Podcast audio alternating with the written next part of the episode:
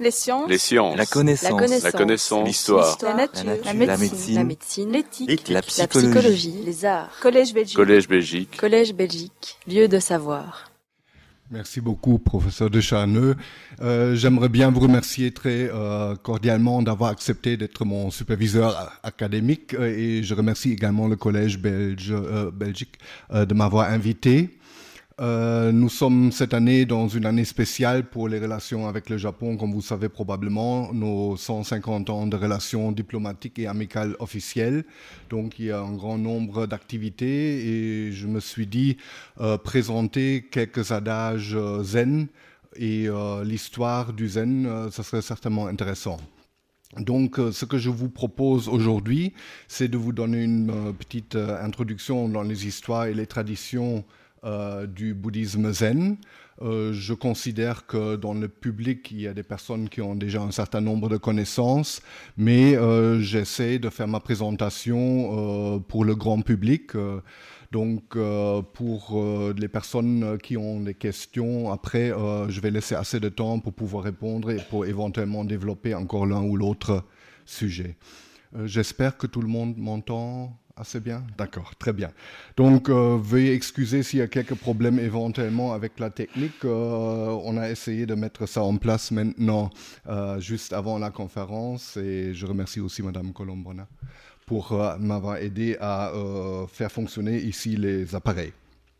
Donc, adage zen à Z. Nous avons tous des images du Japon. Comme le professeur de Charneux disait, le mot zen a pris euh, une vie propre dans la langue française. Euh, Noël zen, méditation euh, chrétienne zen, etc., etc. Il y a donc un effort peut-être à faire de dépouiller tout cela. Quand nous pensons tous au bouddhisme zen, on pense à ces jolies images comme vous voyez ici derrière moi. C'est le Ryoanji à Kyoto, c'est-à-dire un des plus célèbres jardins zen nous connaissons. Euh, il y a également les images des, moines, la tranquillité, la nature, etc. Donc euh, une image de, de quiétude, d'apaisement, et euh, c'est ce que le mot en français veut dire aussi, un état psychologique, être zen, être calme, être relax. Donc, nous allons essayer de voir comment cette image ou ces stéréotypes collent à la réalité. En première partie, donc, euh, un aperçu euh, historique et en deuxième partie, donc, un certain nombre d'essais, euh, d'essais, de- d'expressions et d'adages alors du bouddhisme zen comme il a été véhiculé au Japon. Donc, nous avons cette image du zen, le caractère que vous voyez là à droite dans le haut. Le mot zen euh, veut dire littéralement en état de méditation, c'est-à-dire un état euh, cognitif, un état euh, peut-être aussi psychologique. Il, il s'est développé à partir du mot être, ou l'expression en état de méditation, du mot sanskrit dhyana, et avait été introduit donc en Chine. Et pour la transcription phonétique, les Chinois ont utilisé deux caractères chana. Dhyana, chana. Euh, les transcriptions sont toujours un petit peu ap- approximatives en Asie orientale. Mais euh, finalement, on a retenu seulement euh, la première syllabe, le premier caractère, le chan, parce que les êtres humains sont paresseux, essayent de raccourcir. Donc chan est devenu le mot, l'expression en Chine pour cet état de méditation et pour cette pensée. Et quand le euh, bouddhisme zen est introduit au Japon, les Japonais utilisent ces caractères-là avec une prononciation propre et chan en japonais se dit zen. L'avantage de la langue japonaise est qu'elle est facile à prononcer, plus facile que le chinois, et euh, la transmission a donc eu à travers euh, les expressions japonaises et je vais essayer en grande partie donc d'utiliser ces expressions euh, comme on parle plus du zen que du chan. Donc, en état de méditation, qu'est-ce que cela veut dire? Euh, Quelles étaient les origines? Pour vous mettre euh, peut-être euh, dans l'optique de ma présentation, je vous présente ici quatre caractères chinois, une phrase très célèbre d'un maître Zen Linji du 9e siècle. Si tu rencontres Bouddha, et je suppose qu'il y a certains parmi vous qui connaissent la deuxième partie, tue-le. Hmm? Donc, si tu, connais, euh, si tu rencontres Bouddha sur ton chemin, tue-le. Si tu rencontres un patriarche, tue-le. Si tu rencontres père, mère, les gens de ta famille, tue-les. Bon, il est clair qu'il ne faut pas prendre ça au sens euh, euh, littéral, mais euh, ce qui est important, c'est qu'il y a quand même dans cette conception d'un côté la référence au bouddhisme, au Bouddha, et de l'autre côté la négation, c'est-à-dire la volonté de se détacher. Et ça, c'est assez paradoxe dans le bouddhisme zen.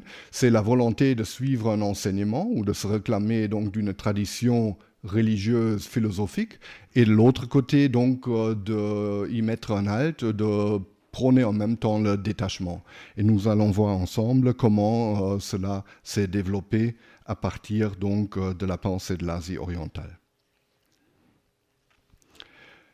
Parmi les traditions et transmissions du Zen, nous pouvons revenir à l'Antiquité chinoise, entre autres, les Chinois avaient, euh, à partir euh, de l'introduction du bouddhisme, un, adage, un dicton, trois enseignements, une famille. C'est-à-dire les trois grands courants philosophiques et religieux, euh, le confucianisme, le taoïsme et le bouddhisme étaient considérés comme une famille. Et de ce fait, nous avons donc un certain nombre de similitudes, de conceptions qui avaient été euh, en commun ou qui se sont euh, au fil du temps forgées afin de pouvoir euh, permettre l'adaptation de l'un et de l'autre courant. Parmi les dates, les expressions et les mots que je vous donne, j'ai choisi ceux qui me semblent les plus plausibles parce que euh, on trouve tellement dans la littérature des dates inconnues, des dates euh, qui sont euh, incohérentes, des dates mythiques, on pourrait dire, et également des dates qui, qui, sont donc selon les différents courants de pensée mis dans une optique bien spécifique. Donc ici, je vous présente un certain nombre de dates, mais si vous lisez des livres sur le bouddhisme, il y a éventuellement aussi des modifications, euh, d'autres dates qui sont proposées. Parfois, il s'agit juste d'une ou deux années de, différence pour le euh, calcul du calendrier. Euh, d'autres dates ont une portée plus importante. Donc parmi des euh, dates euh, plus ou moins reconnues, c'est que le Bouddha a vécu au 6e, 5e siècle avant notre ère, donc euh, éventuellement 560 à 480 environ. Confucius, là les dates selon la tradition sont plus établies, c'est-à-dire 551 jusqu'à 479 avant notre ère.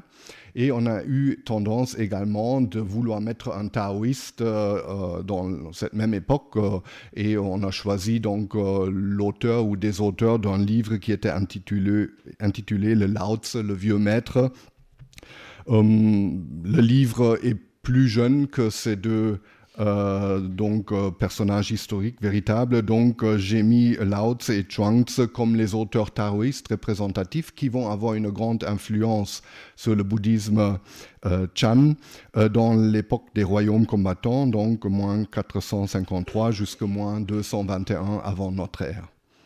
Il est assez important de revenir aux sources parce qu'un grand nombre d'expressions dans le bouddhisme zen expression également dans la philosophie où des différents courants de pensée de la Chine euh, sont partagés euh, par les différentes écoles.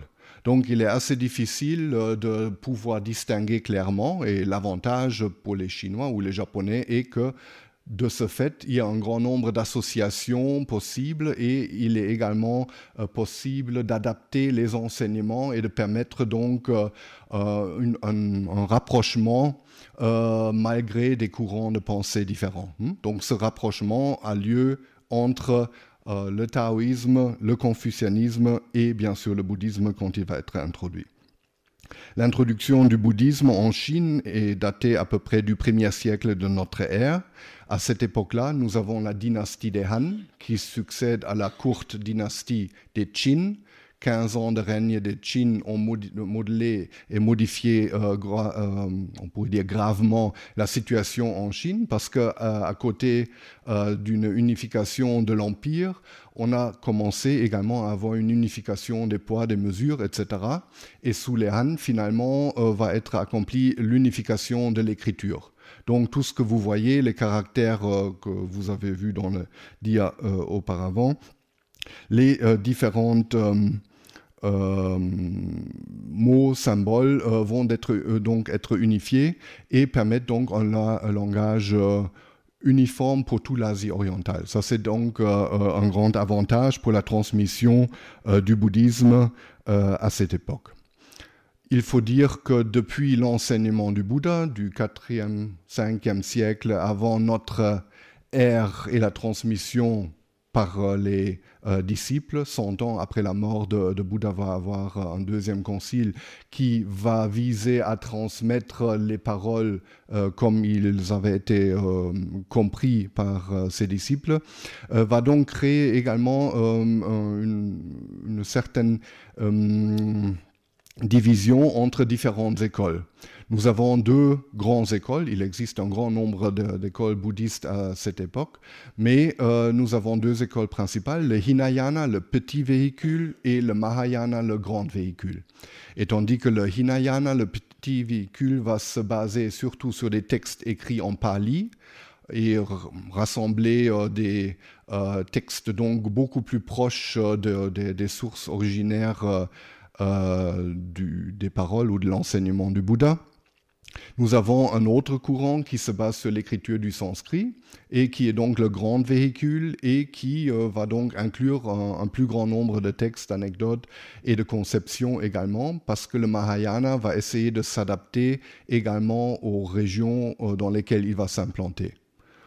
Pour euh, simplifier, le Hinayana va donc, le petit véhicule, viser d'abord à l'éveil des personnes euh, individuellement, tandis que le Mahayana, Maha, grande, vous connaissez tous l'expression Mahatma, donc le grand Atma, le Mahayana va viser en tant que grand véhicule à une conception dans laquelle il faut aider les autres et essayer de permettre l'éveil également aux autres êtres humains. Donc, euh, avec euh, cette différence, le euh, Hinayana va se développer surtout en Asie du Sud et du Sud-Est, avec le Theravada, des, des, formes du Hinayana qui vont s'installer en Thaïlande, Laos, Birmanie, etc. nous avons surtout le Mahayana qui se développe en Chine et au Japon, et c'est ça qui va être intéressant pour nous, parce que le Mahayana pendant son introduction, va également s'adapter donc à des conceptions philosophiques euh, de la Chine classique, notamment aux taoïstes, euh, desquels il va emprunter un grand nombre euh, de, conceptions et également le vocabulaire. Par la suite, nous avons donc le développement du bouddhisme en Chine et le bouddhisme va fleurir pendant plusieurs siècles jusqu'à ce qu'il va être euh, d'une certaine manière rejeté par euh, les autorités principalement, mais également par la société euh, à partir de la dynastie des, des Song au plus tard, parce qu'on considère que le bouddhisme est trop spéculatif. Il a pu s'introduire et être accepté en Chine parce qu'il euh, il apportait un point de vue nouveau. Les Chinois, dans, les conceptions classiques, ne s'interrogeaient pas sur ce qui se passe après la mort, sur des conceptions euh, métaphysiques qui n'étaient pas trop liées à la vie ici sur Terre. Euh, Confucius avait dit, quand on ne connaît pas la vie, on ne parle pas de la mort. Et également, les taoïstes avaient une conception très terre à terre et donc s'occupaient beaucoup plus sur soit le développement politique euh, de, la société, de, l'empire des différentes régions ou du bonheur individuel. Alors euh, le, bouddhisme va d'une certaine manière apporter un plus au niveau de, la spéculation, euh, des conceptions spirituelles, influencer le taoïsme qui à partir du deuxième et troisième siècle de notre ère va euh, s'imprégner de certaines conceptions euh, du bouddhisme et de ce fait-là également devenir très spéculatif. On parle aussi d'un taoïsme religieux. Et à partir de ce moment-là, euh, le taoïsme va également euh, chercher la longévité, euh, l'élixir de l'immortalité, la pierre philosophale. Donc il y a une modification très importante entre le taoïsme classique, avant les Han, et le taoïsme post, qui est sous influence ou en relation avec le bouddhisme.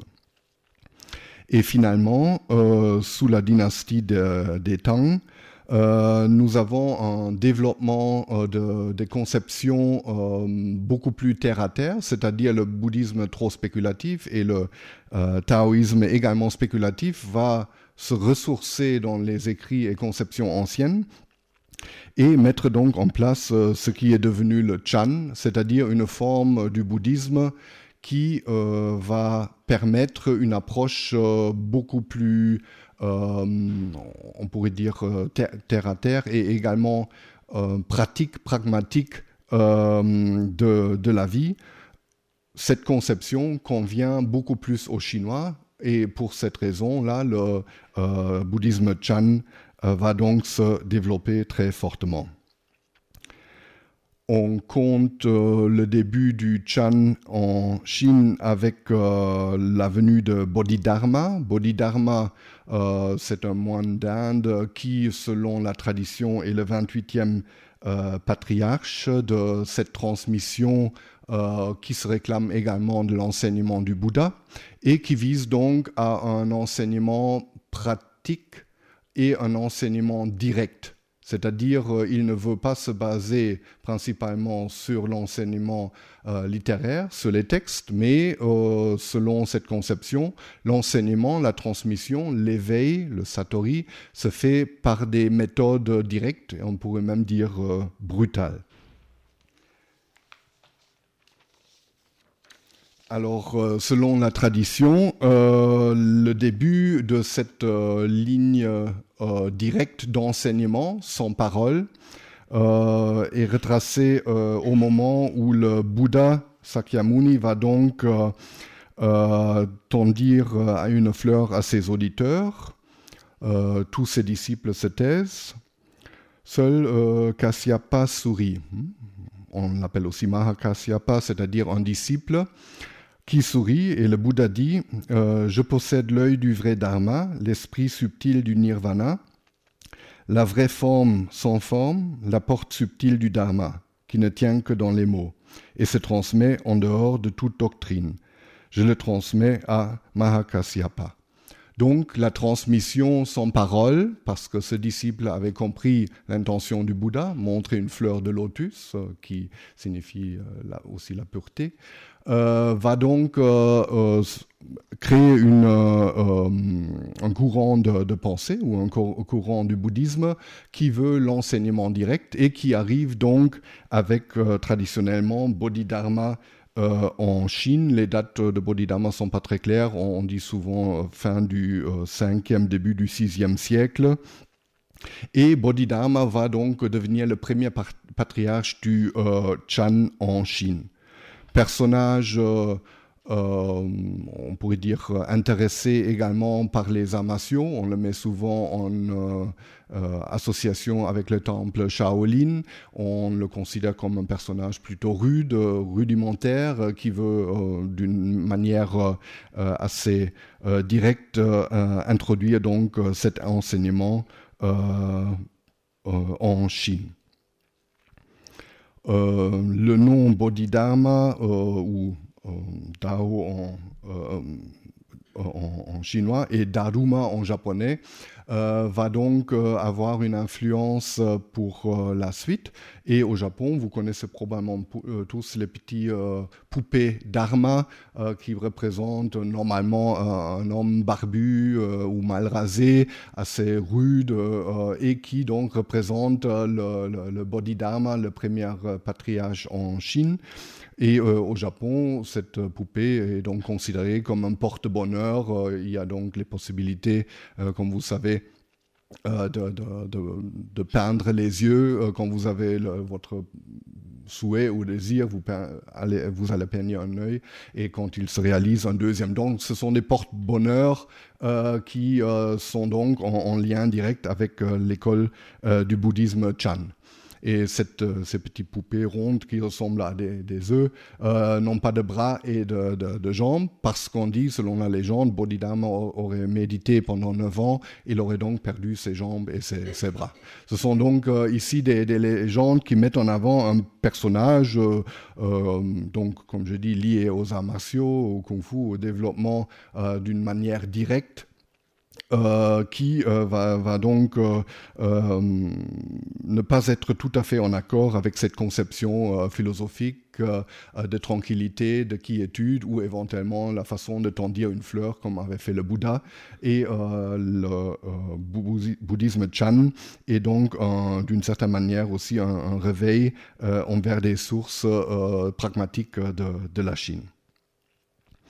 Euh, d'ailleurs, une autre anecdote dit que le premier disciple de Bodhidharma euh, voulait supplier le maître de lui enseigner euh, donc ses connaissances, mais le, Dharma il hésitait et finalement le disciple il se coupe un bras pour montrer qu'il était sérieux. Donc toutes ces anecdotes sont quand même des anecdotes qui montrent une certaine, un certain radicalisme dans l'approche de ce qu'on peut, considérer euh, un courant euh, religieux. Sous les temps, donc, euh, cet enseignement va se développer fortement, car la dynastie des Tang, une dynastie du, Sud, fortement ouverte sur les relations internationales, sur les religions, sur le bouddhisme. Cette dynastie va donc hum, être représentative pour une ouverture euh, de la société chinoise et permettre donc euh, euh, le développement également de, beaucoup de relations internationales, notamment avec le Japon, qui permettent donc aussi l'arrivée d'un certain nombre de courants religieux, des courants de pensée au Japon. Mais curieusement, à cette époque-là, les prêtres du bouddhisme Chan euh, ne trouvent pas euh, de, la reconnaissance à la cour japonaise. On, restait assez fermé. L'enseignement très direct, euh, on pourrait dire donc un peu brutal, ne les intéressait pas. Et il fallait donc une période plus propice pour cet enseignement, pour ce développement du Chan au Japon. Parmi les personnages les plus importants, peut-être euh, Huineng, 638 euh, à 713 environ. Euh, c'était le sixième patriarche de cette ligne du Chan en Chine. On dit aussi le dernier patriarche selon certains linéages.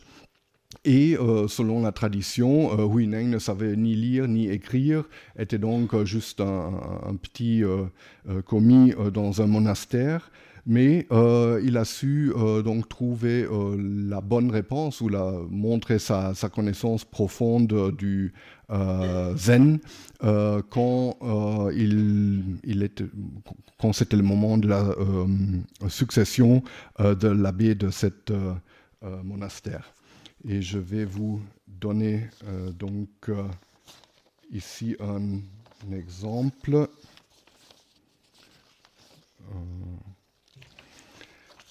Donc, le, euh, le maître du, monastère avait demandé euh, quelle est euh, la vraie connaissance et il a demandé donc du Bouddha, de l'esprit de Bouddha, il a donc demandé aux différentes moines d'écrire un poème et de permettre donc démontrer qu'ils avaient trouvé l'éveil et de pouvoir, pouvoir lui succéder.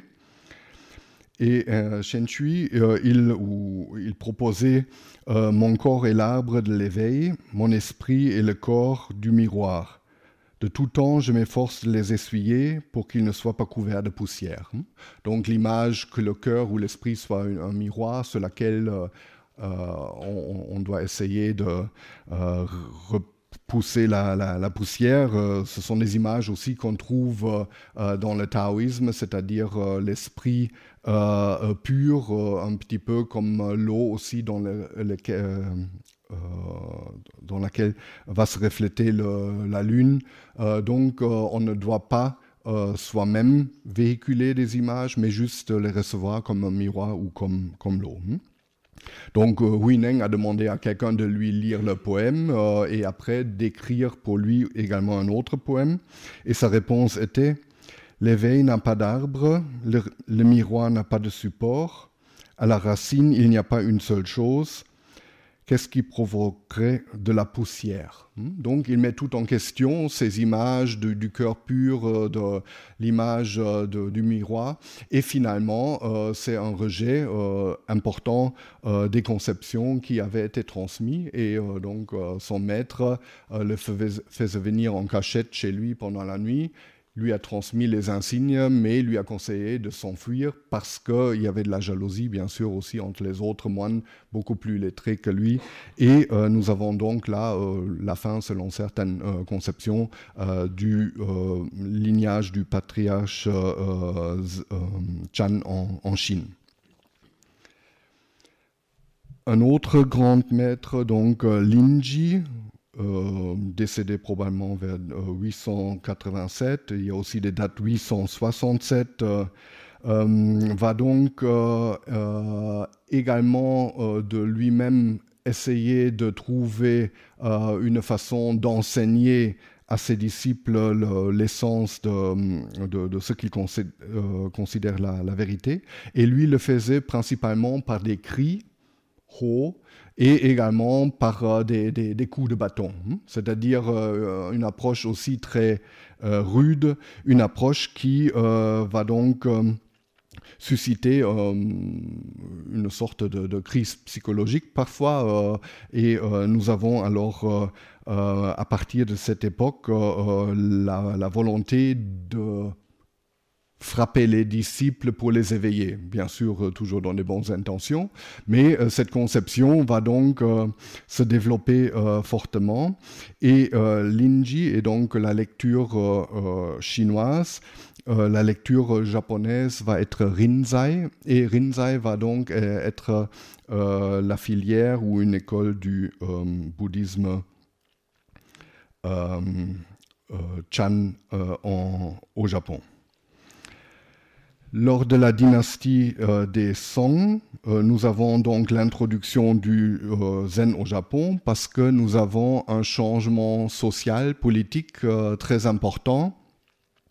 la noblesse de la cour qui avait unifié le pays et qui était adepte des anciennes formes du bouddhisme, des, conceptions du Mahayana principalement, va être renversée par une nouvelle classe, la noblesse de l'épée et à partir de 1185, le Japon se trouve euh, dans une situation euh, de changement politique, c'est-à-dire à partir de cette époque-là, nous avons le Bakufu, le gouvernement des tentes militaires, c'est-à-dire le shogunat, un système féodal qui va euh, donc durer jusqu'à 1867 euh, jusqu'à l'ouverture du Japon.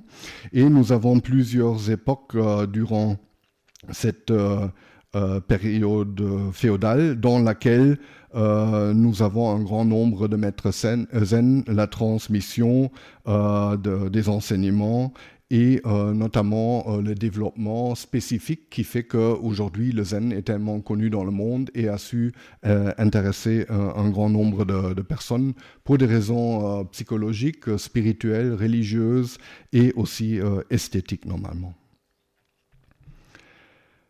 Parmi les personnages les plus importants de, cette époque, nous avons euh, Esai, euh, on l'appelle aussi euh, Yosai, probablement la prononciation de, l'époque. Et lui, il a vécu de 1141 à 1215. Il s'est rendu à plusieurs reprises en Chine. Il est revenu au Japon, parti une deuxième fois. Et il va donc suivre l'enseignement des disciples et des adeptes de l'école de l'Inji, donc un enseignement euh, direct, euh, et fondé au Japon l'école Rinzai. Hmm. Parmi euh, les faits remarquables qui sont attribués à, à Eisai, on trouve également l'introduction du thé euh, du thé euh, au Japon, la plante du thé, qui va donc devenir un breuvage euh, très fortement lié au bouddhisme zen, ou on pourrait dire même une partie essentielle et indissoluble de la pensée zen. Et Esai, il a écrit un livre s'appelle Jo, Yojoki, s'appelle Yojoki, et donc le livre qui met en avant le fait de boire du thé et de nourrir la vie. Les premiers deux caractères, on les rencontre actuellement encore dans les mots comme kisaten, un café au Japon. Kisa, c'est boire du thé. Et euh, le fait euh, yojo, euh, c'est nourrir la vie. C'est une conception et un chapitre qu'on trouve déjà chez Zhuangzi. nourrir la vie, c'est-à-dire élever les forces spirituelles et corporelles euh, à l'époque euh, de, des royaumes combattants en Chine, euh, les taoïstes essayaient de fuir les troubles, mais d'une certaine manière, se renforcer spirituellement et aussi corporellement, c'est-à-dire il y a des exercices physiques, la méditation, etc., des, formes de, comportement qui ont donné suite à un grand nombre euh, de, techniques euh, en Chine qui ont influencé également euh, la médecine. Et nous avons donc là un lien très direct avec l'école donc de, Rinzai et les enseignements des, taoïstes en, Chine. Nourrir la vie, par la suite, va être aussi le titre euh, d'un livre de, de, Kaibara Ekiken, c'est-à-dire il faut nourrir son corps proprement, euh, justement pour euh, essayer de garder la meilleure possibilité d'unité d'esprit et de, de, corps. Donc le thé va devenir également un élément essentiel pour plusieurs raisons. D'un côté, il était déjà considéré comme un breuvage médicinal. D'autre côté, il servait les moines surtout à rester éveillés pendant les longues heures euh, euh, de méditation. Donc le thé euh, va être introduit avec le bouddhisme Chan et cette unité va également créer des, possibilités d'adage et de liens de paroles que je vais vous présenter par la suite. Euh, d'ailleurs, euh, euh, le thé avait été considéré d'être apporté ou d'une certaine manière, d'une façon mythologique, être créé ou initié par Bodhidharma lui-même parce qu'on disait que lui méditait tellement longtemps que ses yeux se fermaient toujours automatiquement, et afin de pouvoir méditer plus longtemps, il a donc coupé ses paupières. Et quand il les a jetés par terre, euh, finalement, c'était la plante du thé qui poussait. Hmm? Vous voyez encore une image assez brutale et pas tellement harmonieuse euh, comme nous euh, imaginons la conception de, tranquillité et de quiétude du, bouddhisme zen. indépendamment de, cela, le thé devenait donc un breuvage favori des moines mais également euh, des samouraïs, la nouvelle classe régnante, parce que euh, les samouraïs étaient très vite euh, intéressés par les enseignements du bouddhisme Chan. Il faut s'imaginer un changement radical de la société. auparavant, le bouddhisme Mahayana permettait ou vous promettait d'atteindre le paradis en suivant des bonnes actions euh, en, faisant des dons, euh, en, montrant également de, la euh, pitié envers les autres êtres vivants. mais c'était plutôt une conception qui vous donnait l'occasion de réussir votre, votre entrée en paradis grâce à euh, une aide extérieure, si c'était le, Bouddha ou les dons, euh, etc. Donc, euh, on ne vous demandait pas tellement d'efforts. Parfois, il suffisait, selon certaines conceptions, de, faire des dons au monastère, de pouvoir donc s'acheter d'une certaine manière la tranquillité et l'entrée en, paradis. Pour les guerriers, ce n'était pas une conception de vie. Leur mode de vie correspondait beaucoup plus à la vie des moines, c'est-à-dire une vie de discipline, une vie pleine de frugalité. donc il y avait là un certain nombre de rapprochements.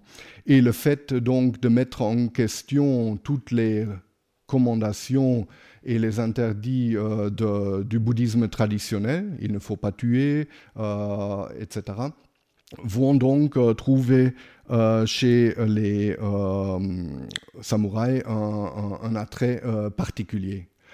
Donc, Isai était très vite invité à joindre Kamakura, donc le siège du nouveau gouvernement militaire, où il a eu alors la possibilité d'enseigner et de trouver un grand nombre euh, d'adeptes. Cela permettait alors euh, euh, au développement de l'école Rinzai de pénétrer les couches régnantes maintenant de la société et de trouver une grande popularité.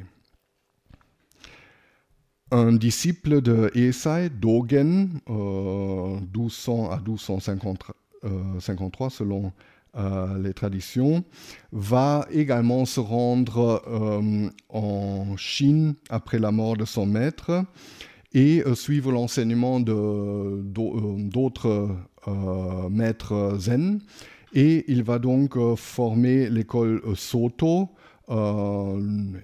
il va regrouper plusieurs enseignements et avec l'école Soto, euh, on va introduire euh, euh, notamment le zazen, c'est-à-dire la méditation assise. Hmm. Tandis que l'école Rinzai vise sur l'enseignement direct et parfois aussi d'une manière un petit peu plus brutale. L'école Soto va être un petit peu plus euh, intellectuel, on, pourrait dire, euh, essayer euh, de mettre l'accent plutôt sur la méditation. Il y a également l'utilisation aussi des, des, des, koans et des, des mondos, c'est-à-dire questions-réponses, et des problèmes logiques qu'on ne peut pas dissoudre, euh, euh, d'une manière logique, c'est-à-dire la question quelle est la vraie nature du Bouddha, euh, et la réponse est c'est un chien, par exemple. Donc ces différentes conceptions vont continuer à coexister, surtout dans les classes régnantes, tandis que dans les classes plus populaires, au départ, à partir du XIIe, XIIIe siècle, nous avons l'introduction de plusieurs autres écoles, euh, l'école euh, Shingon, l'école de la Terre pure, euh, l'école de la Nouvelle Terre pure, l'amidisme, etc. Finalement, durant toute l'époque féodale, les différentes euh, conceptions euh, du bouddhisme zen vont se développer, vont trouver beaucoup d'adeptes aussi euh, parmi les shoguns, notamment les Ashikaga étaient des grands mécènes, notamment chez les maîtres du thé, Senno Rikyu et d'autres du, XVIe siècle sont très proches du bouddhisme zen. Je ne voulais pas ici lister trop de, personnes et de dates.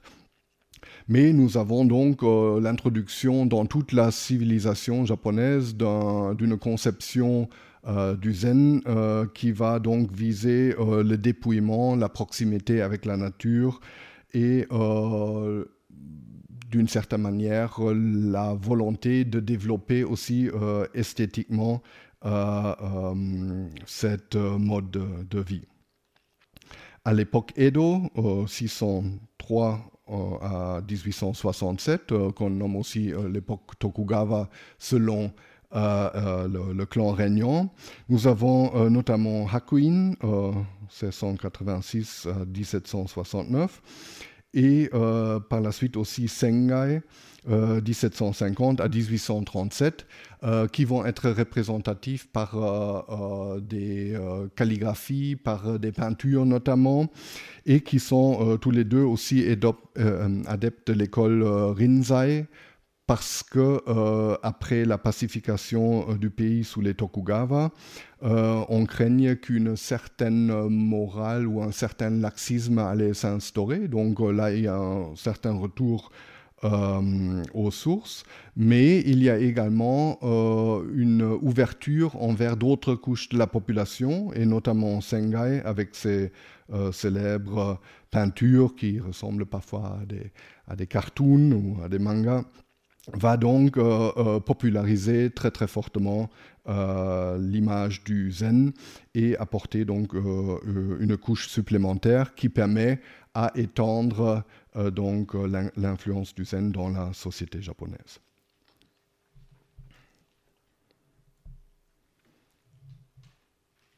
Alors, pour vous présenter maintenant d'abord quelques expressions zen, euh, j'ai bien sûr euh, euh, choisi les, origines du mot.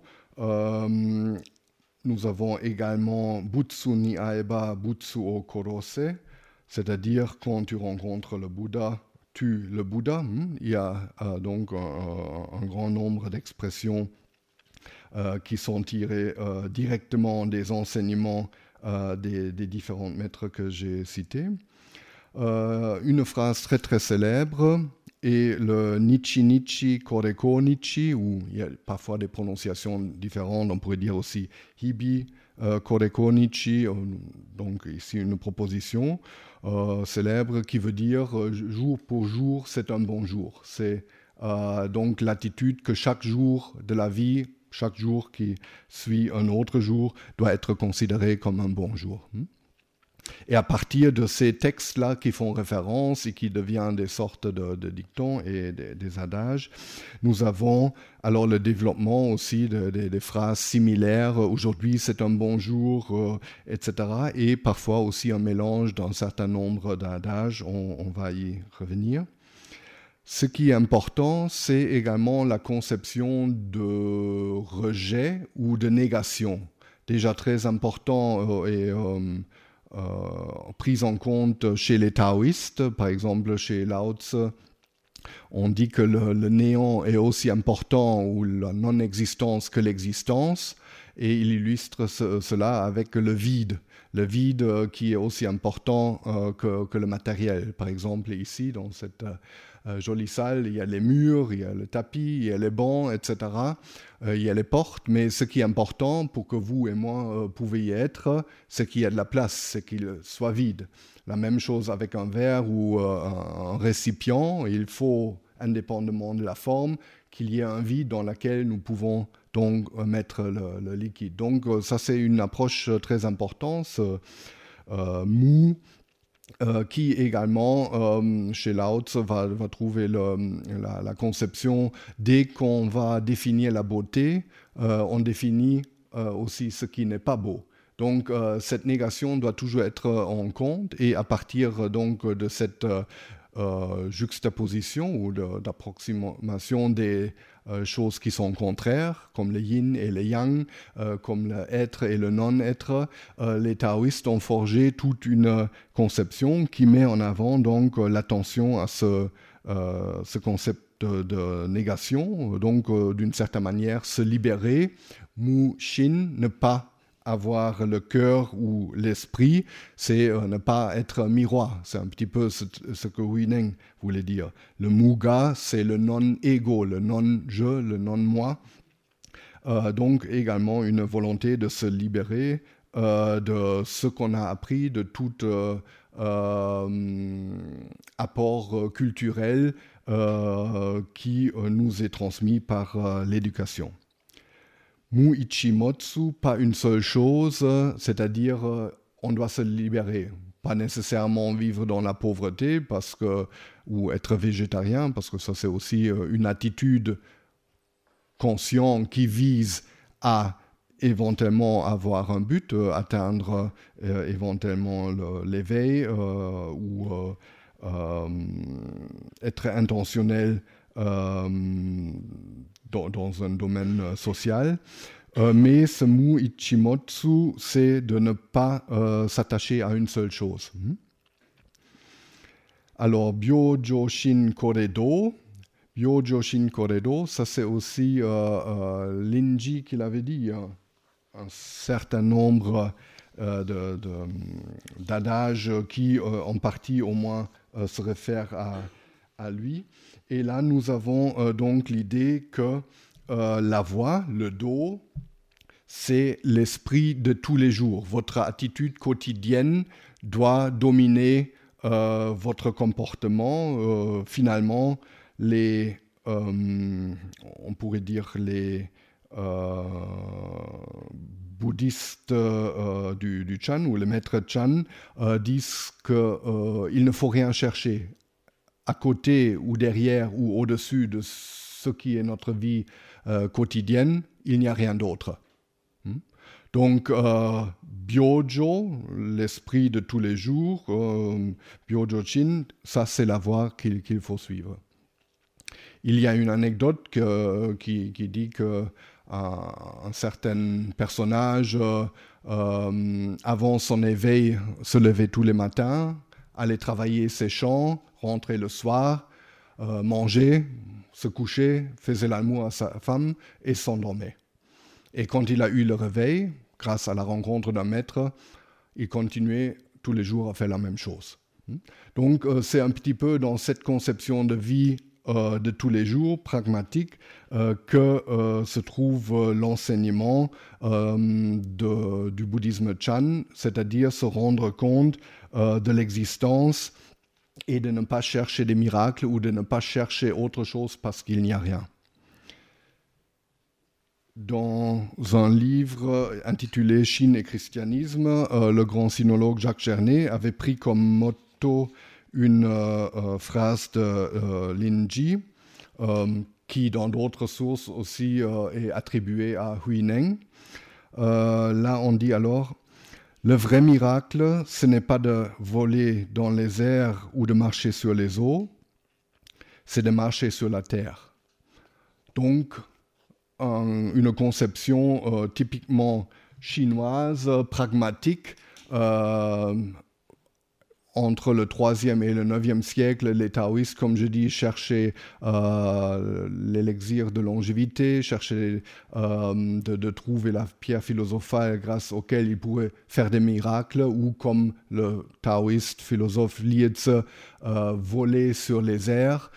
donc cette idée va finalement euh, être rejeté et on met en avant donc la vie de tous les jours, la vie dans, dans le monastère, faire la cuisine, travailler le champ, faire du travail de jardin.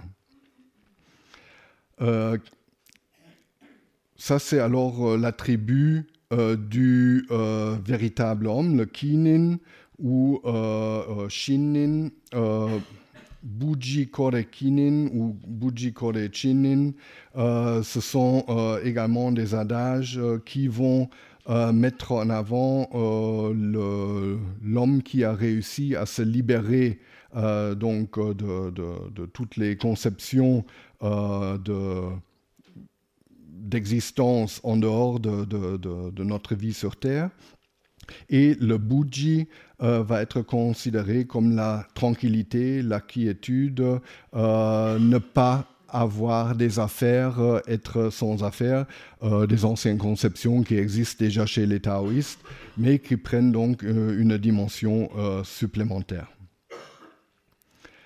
Jaku, ou sabi, c'est un terme qui finalement va être en rapport avec la cérémonie du thé, qui va euh, montrer euh, l'aspect éphémère de l'existence. C'est-à-dire toutes choses sont périssables, tout est souffrance d'une certaine manière, et le jaku, qu'on trouve aussi dans la, formule wabi-sabi, va donc être considéré comme l'état réel des choses, la transformation euh, continuelle, mais dans laquelle les Japonais essaient de trouver une certaine beauté et euh, qui est donc euh, mise en avant dans les conceptions du Monono Aware et, et beaucoup d'autres, permettant ainsi de trouver aussi une approche esthétique. Et là, alors, on dit que les choses doivent avoir vécu, ils doivent être utilisées Euh, ce n'est pas euh, important d'avoir toujours des nouvelles choses, le bling bling euh, dans la conception esthétique du cha no yu, la, cérémonie du thé. Sennorikyo met en avant donc des formes irrégulières, les formes et conceptions des choses qui paraissent anciennes ou qui sont anciennes et qui ont donc une vie propre. Donc Wabi Sabi euh, rejoint d'un côté euh, les conceptions philosophiques et également esthétiques euh, de, de cet rapprochement entre le thé et la pensée du bouddhisme Chan. Et pour les Japonais particulièrement, et là il y a peut-être une différence avec la Chine, le mot furyu, c'est donc être attaché à la nature ou inspiré par la nature, un aspect très important euh, qui euh, joue un rôle euh, donc dans la conception aussi de, l'art des jardins et de, l'admiration ou de, l'idée de la nature qu'ont les, les Japonais. Et Jakumatsu, c'est donc éteindre tout doucement la flamme, la flamme de la vie, mais également éteindre les souffrances, le, la soif. Euh, comme disent les bouddhistes, donc euh, c'est aussi une façon de dire euh, le, nirvana ou l'état de rentrer donc dans, dans quelque chose de, différent que cette éternelle vie de renaissance et de transmigration. Katsu, ou en chinois Ho, va donc être le cri euh, qui est souvent utilisé pour éveiller les disciples, permettant euh, ainsi donc un choc euh, philosophique, ou on, pourrait dire psychologique, et qui va mettre en avant donc une méthode directe, non verbale d'une certaine manière, qui avait déjà été chère également aux, taoïstes. Hmm? New Anshin, euh, le New, c'est également le, caractère pour euh, euh, douceur, quelque chose qui est souple, doux. c'est le caractère qu'on utilise aussi dans le judo, le judo. Hein, donc la, force de la souplesse, de la douceur. ici, c'est l'esprit du cœur qui est souple, qui peut s'adapter. On parle aujourd'hui beaucoup aussi de, soft power et d'autres conceptions de euh, médiation qui doivent permettre donc euh, euh, d'approcher notre monde.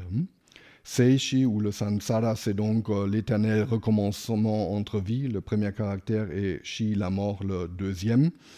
Et c'est l'éveil, le satori, qui doit donc vous permettre de trouver vous-même votre esprit d'origine ou l'esprit euh, euh, euh, sans aucune autre influence. la partie gauche, c'est donc le cœur, l'esprit, et la partie droite indique la première personne singulière. Et tout cela dans la conscience qu'il n'y a pas vraiment le temps ou un changement linéaire du, temps ou une conception d'avancement vers un paradis ou vers une libération ou vers une fin, euh, conception qu'on trouve très très souvent en Occident, notamment aussi dans la religion chrétienne vers le jugement dernier ou euh, avant vers le, paradis. Ichigo, Ichie veut dire un moment, une rencontre, c'est-à-dire chaque chose euh, ou chaque événement est unique euh, et chaque rencontre entre les êtres humains, euh, chaque événement euh, n'aura lieu qu'une fois dans la vie. Donc pour s'en rendre compte et pour pouvoir apprécier l'état actuel des choses, il faut le vivre pleinement. Et cha zen ichimi, le cha, le thé et le zen, ils ont le même goût, hmm? c'est-à-dire ils sont quasiment identiques. Ça, c'est alors euh, très important. Euh, le, rapprochement entre, le, euh, on pourrait dire, la, façon de faire une des actions les plus simples, boire quelque chose, et de découvrir donc, ou de développer un état d'esprit qui vous permet donc de vivre pleinement chaque moment. Alors ici, je vais vous présenter alors un certain nombre d'images ou de, entre autres des calligraphies qui vont donc illustrer d'une manière artistique aussi et esthétique ces différentes conceptions et adages. Byojoshin, hein, nous l'avons entendu tout à l'heure, euh, la voix, Byojoshin Kore-do, c'est l'esprit de tous les jours. Important euh, donc euh, dans les calligraphies japonaises aussi, c'est de voir que les caractères, c'est de voir que les caractères n'utilisent pas toujours euh, le, plein de l'encre, mais que l'encre commence à s'effacer parfois, euh, c'est-à-dire qu'il n'y a euh, pas nécessairement toujours la plénitude, mais le vide qui va être créé ou l'encre qui s'efface montre également que les calligraphies, quelque chose d'ailleurs euh, de très périssables sont éphémères et euh, vont donc euh, être utilisés avec une certaine précaution aussi et, seulement à un certain nombre de moments. Pour ceux qui font un petit peu de chinois ou de japonais ou qui s'y connaissent en caractère, il est très très difficile bien sûr de reconnaître sur ces caractères euh, calligraphier euh, les caractères d'origine et même euh, pour les Japonais, parfois c'est quasiment impossible. Hein. Donc là, il, il, s'est développé finalement un enseignement de transmettre un message qui n'est plus un message verbal ou qu'on pourrait lire ou comprendre, mais qui doit faire son effet par la force de l'image euh, quand, j'ai vu ça pour la première fois, je pensais plutôt à une colonne vertébrale qu'à autre chose et je pense que vous avez tous euh, vos différentes euh, idées et associations avec cela. Nichi Nichi Koreko Nichi, également donc une des phrases que, que j'avais évoquées, euh, devenu euh, très célèbre parce que euh, c'est une attitude également qui convient peut-être aux Chinois et aux Japonais qui de nature sont peut-être plus positifs que les personnes de l'Occident, ou au moins qui, grâce à leur tradition, avaient développé une conception de dire, oui, finalement, la vie, elle est belle, euh, la vie est bonne malgré euh, les souffrances, malgré euh, des, périples, malgré éventuellement les dangers. il faut dire qu'en Chine, mais notamment aussi au Japon, l'influence de la nature, tsunami, tremblement de terre, inondations, etc., euh, font que l'être humain se rend très très vite euh, compte de la précarité de son existence, mais malgré tout cela, on aime la nature, on aime euh, la vie et les conceptions philosophiques qui ont finalement forgé la Chine et la Corée et le Japon, notamment le confucianisme, partent du principe que l'être humain est bon. Donc cette tradition avait fortement continué a influencé euh, les différents euh, enseignements, et notamment, par exemple, Hakuin, que j'avais évoqué, euh, lui, pour quand même créer un lien avec le confucianisme et une éthique qui pouvait être appliquée dans la société, c'était fortement inspiré par les écrits de Confucius. Ici, euh, comme calligraphie, euh, Bujin Kore euh, Kinin. Donc, les caractères se lisent de droite à gauche et sont quasiment pas reconnaissables. ce sont donc des caractères de calligraphie très fortes avec des pinceaux très épais. Donc, le mou sur la droite et le euh, G, les affaires, pas d'affaires euh, sur la gauche, euh, pas reconnaissable en tant que tel, et un peu plus sur la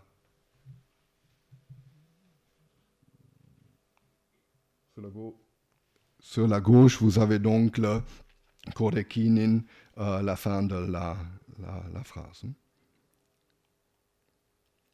Buji également ici une autre expression euh, elle revient très très souvent dans les écrits euh, des euh, taoïstes et des maîtres zen. Et ici, nous avons un exemple également pour une des, formes calligraphiées.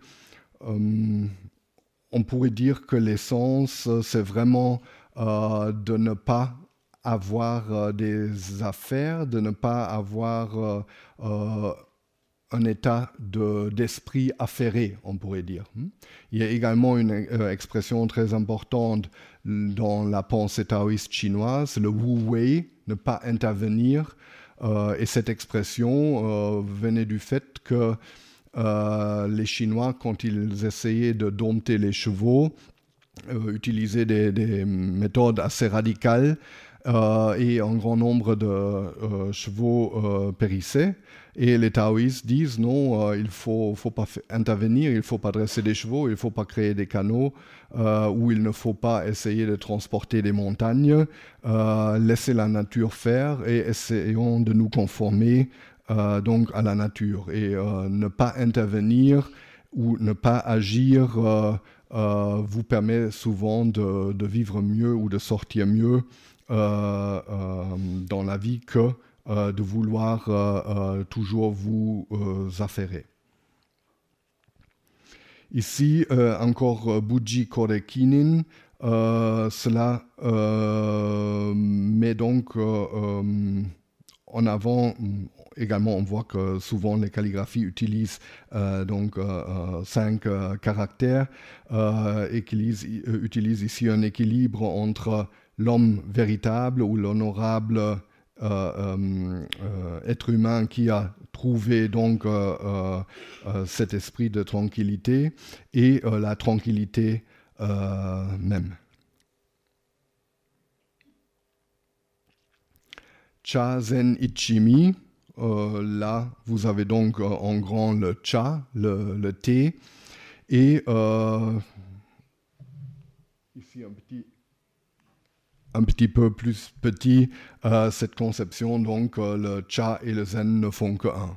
À côté du cha no yu, ou appelé aussi le chado ou sado, c'est-à-dire la voie du thé, les Japonais ont développé un grand nombre d'autres voies, comme vous savez, le judo, le kendo, les armations en général, mais également euh, la voie des fleurs, le kado ou ikebana, et cet esprit de du zen et la conception donc d'être toujours sur une voie va donc euh, s'imprégner partout dans les euh, arts au Japon.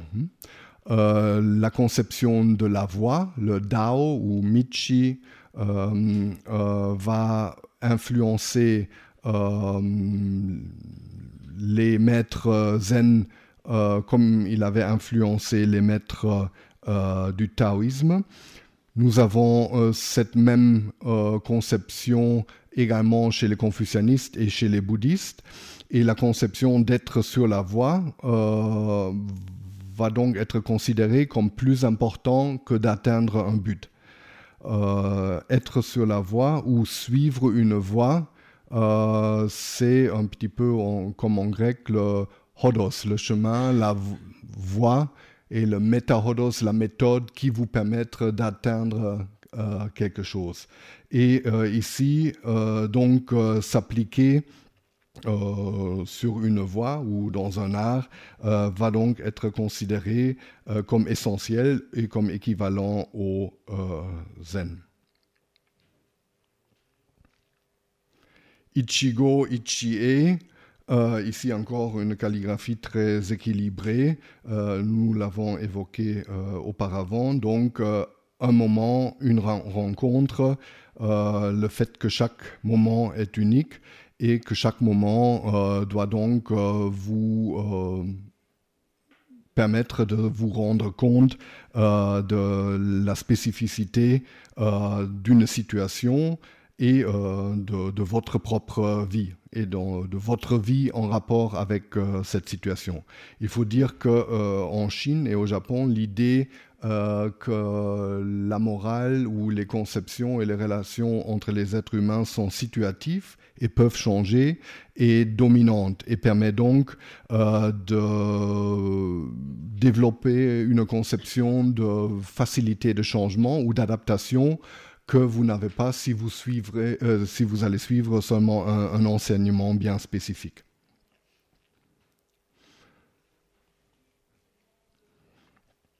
Ça, c'est un, un, caractère qui est très important. Shinobu, euh, c'est le grand caractère que vous voyez en, haut. Et Shinobu, euh, cela veut dire endurer, endurance. Hmm? Le, caractère montre en haut le, euh, le sabre avec un trait qui peut représenter peut-être un peu de, sang, et en dessous, vous avez le cœur. Donc, le cœur ou l'esprit doit supporter ou endurer les choses. Euh, le caractère se lit aussi d'une autre façon euh, en, japonais, il se prononce nin. C'est le caractère qu'on utilise dans l'expression ninja, les personnes qui endurent ou qui sont donc ceux qui, d'une certaine manière, vont, vont supporter tout, tout événement afin d'accomplir leur mission. Et finalement, comme chez les maîtres zen, nous avons vu que euh, le fait d'atteindre l'éveil ou de euh, pouvoir euh, en, accord avec l'essence des choses va donc être considéré comme plus important que, que, des commandements ou des, interdictions quelconques. Hein. Donc Shinobu très important et cette conception d'endurée est très proche aussi du euh, bouddhisme Chan, parce que sur un grand nombre de poupées d'Aruma, vous trouvez ce caractère-là sur le ventre. Actuellement, et comme c'est un porte-bonheur, souvent on trouve aussi le caractère Fuku, donc bonheur, etc. Mais euh, ici, euh, le Shinobu, à l'origine, était un des, des caractéristiques essentielles aussi pour le Dharma. Et en dessous de ce caractère-là, vous avez huit caractères qui, sur la droite, vont dire euh, savoir se contenter euh, vous permet euh, d'être toujours joyeux ou confortable et de, pouvoir supporter les choses. Ça, c'est sur la gauche, vous met en sécurité, vous met à l'abri. Donc, la conception d'une certaine manière de euh, savoir s'adapter à la vie, d'être flexible et de pouvoir laisser venir les choses euh, vous euh, permettent donc pour votre tranquillité, pour votre esprit, d'être à l'abri et d'être quand même joyeux. Donc chaque jour est un bon jour et la, quintessence de cette conception. Il faut dire qu'un euh, grand nombre d'adages et de, conceptions avaient été créés aussi, euh, dont le célèbre euh, puits au Ryo-Anji, où vous avez une combinaison de quatre caractères autour d'une même centre, c'est-à-dire cette carré qui, qui forme l'intérieur ou le récipient euh, du, puits euh, va être entouré de quatre caractères et euh, donc là les paroles sont je ne cherche que de savoir me contenter. Hmm? Donc il y a beaucoup d'adaptations de, ces conceptions traditionnelles. Nous avons donc ici également... Oups, non, ça c'est...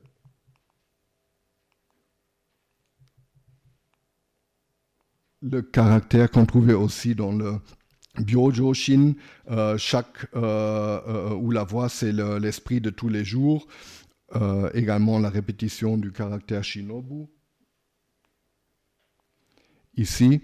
Et il y a donc parfois aussi un, jeu de mots ou des jeux de mots autour de, ces différentes conceptions. Donc on ne laisse pas une idée euh, statique qui doit être répété ou qui, reste immuable, mais on essaie d'intégrer tout cela euh, également dans la poésie. Et au XVIIe euh, siècle, nous avons également au Japon grâce à des personnes proches du zen ou des maîtres zen, le développement des haïkus, c'est-à-dire les petits poèmes de 5, 7 et 5 syllabes, qui donc vont relater parfois aussi des, euh, des, événements liés au bouddhisme zen euh, qui vont euh, y faire référence et qui par la suite vont être modifiés.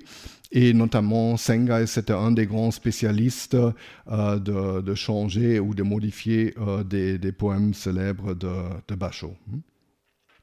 Donc souvent, on a la possibilité d'utiliser un caractère pour frapper l'imagination et par les adages, donc d'adapter, modifier ou d'ajouter un certain nombre de caractères qui vont donc se prendre la personne qui les lit, qui vont peut-être essayer de provoquer un changement dans ses conceptions ou euh, peut-être même une sorte d'éveil. Le Enzo, c'est euh, le cercle. Donc N euh, et Zo, c'est la forme, la forme du cercle qui finalement va être considérée comme la, forme la, la, plus parfaite parce que il n'y a pas de direction, elle est indépendante, formée et euh, euh, reposant en, elle-même. Et ici, nous avons la forme du, Enzo, qui est également symbole pour l'éveil spirituel. Et en dessous, les caractères Mushin, Mushin non-esprit. Donc, un, grand nombre de, calligraphies euh, ou de, kakejiku, comme on les appelle, les caractéristiques euh, euh, et les images qu'on va mettre dans les euh, des maisons ou des pièces pour la cérémonie du thé vont faire référence juste à un cercle, un, un trait, et donc minimaliser également les conceptions. Ici, il y a un Enso très connu justement de, de Sengai, c'est-à-dire un grand cercle et il a écrit quelque chose euh, à côté, donc euh, de droite à gauche. Korekute cha nome. Hmm? Euh, bon, c'est du Japon un petit peu ancienne, du XVIIIe siècle. L'écriture, aujourd'hui, on modifierait un petit peu, mais l'image est, ou l'idée est, Kore, ceci, kute, mange ceci et bois du thé. Donc euh, c'est presque comme un, courant. Comment, qu'est-ce que je dois manger, qu'est-ce que je peux manger? Est-ce que je peux manger le cercle? Est-ce que je dois manger le cercle? Euh, Bien sûr, on ne peut pas le faire. Est-ce que je considère peut-être que le cercle est euh, plutôt une sorte de friandise qu'on sert avec le, avec le thé lors de la cérémonie du thé? Euh, tout cela euh, fait partie donc euh, intégralement des conceptions du bouddhisme Chan. Et ici déjà dans une manière beaucoup plus, on pourrait dire, moins violente, beaucoup plus douce et qui permet donc à, à, Sengai de véhiculer les enseignements de l'école Rinzai d'une manière très, très, très efficace. le plus célèbre ou une des, images ou des, peintures les plus célèbres de Sengai, euh, c'est le carré, le triangle et le cercle. Euh, il faut dire qu'en Occident, souvent, cette image a aussi le, titre L'univers, euh, ce qu'il n'a apparemment pas en, japonais. il paraît qu'il y a des associations qui, disent que le, cercle, ça veut dire correct, le, euh, carré, c'est euh, demi-correct euh, et le triangle, c'est pas correct. Donc ici, un ensemble de, tout cela. Et c'est donc une représentation qui va être considérée comme, comme, l'unité des choses. Les choses ne sont pas bien ou mauvais, ils peuvent être corrects, non corrects, aussi demi-corrects. Donc il y a toutes les nuances et il n'y a pas, si vous voulez, euh, quelque chose de, euh, qui s'oppose à la reconnaissance euh, de l'unité de, de l'existence des, des, choses. J'ai quand même encore un petit peu de temps, donc je vais vous montrer encore deux autres images. Ici, nous avons l'image classique d'une forme minimaliste de la euh, pièce ou de la chambre du, thé, c'est-à-dire quatre tatamis et demi. Et vous voyez bien qu'on revient aussi ici à la forme ou à la base de la forme du swastika, hein, c'est-à-dire symbole du euh, bouddhisme euh, qui également représente le, le et qui va donc trouver une forme représentative dans également la construction euh, des pièces de thé qui représentent euh, d'une certaine manière euh, l'unité des différentes choses qui sont opposées, unité au niveau métaphysique, mais également unité sociale et unité donc entre individus, parce qu'ici les différentes personnes vont se rencontrer et permettre donc autour d'une tasse de thé de justement se rendre compte de cette unité de l'existence. Et euh, au Japon, autour de la cérémonie du thé, on a donc essayé de gommer les différences euh, en justement mettant en avant une situation hors temps, euh, hors espace, et qui symboliquement va justement contribuer à vous permettre de reconnaître ou de vivre l'unité des choses. Et cela se trouve donc également dans les conceptions anciennes euh, chinoises comme le luoshu, euh, dans laquelle euh, nous avons une conception du monde et vous voyez ici également les différentes des swastikas, l'unité donc entre les différentes choses de l'existence entre la matière, la non-matière et euh, également entre les différents courants de la pensée. Donc finalement, on pourrait dire que le zen, euh, c'est une approche très très spécifique et qui veut pointer ou radicaliser une certaine conception du monde euh, qui vous permet donc de de vous libérer de vos craintes, de vos peurs, et qui d'une certaine manière euh, pourrait être considéré comme euh, une aide euh, ou une approche aussi dans les domaines de la psychanalyse et autres. Carl Gustav Jung et d'autres avaient été fortement intéressés justement par ces conceptions. Euh, il y avait d'autres euh, psychiatres, psychanalystes qui ont écrit euh, sur ces sujets, notamment un certain Kopp, Sheldon B. Kopp, qui avait justement évoqué l'exemple que dans le bouddhisme zen, on veut tuer donc le Bouddha, tuer peut-être aussi le ego ou peut-être toute surdimension de, de l'ego. Hmm. Et nous ne devons pas oublier non plus que dans notre propre tradition occidentale, nous avons également des euh, paroles comme euh, je dors quand je dors ou je danse quand je danse.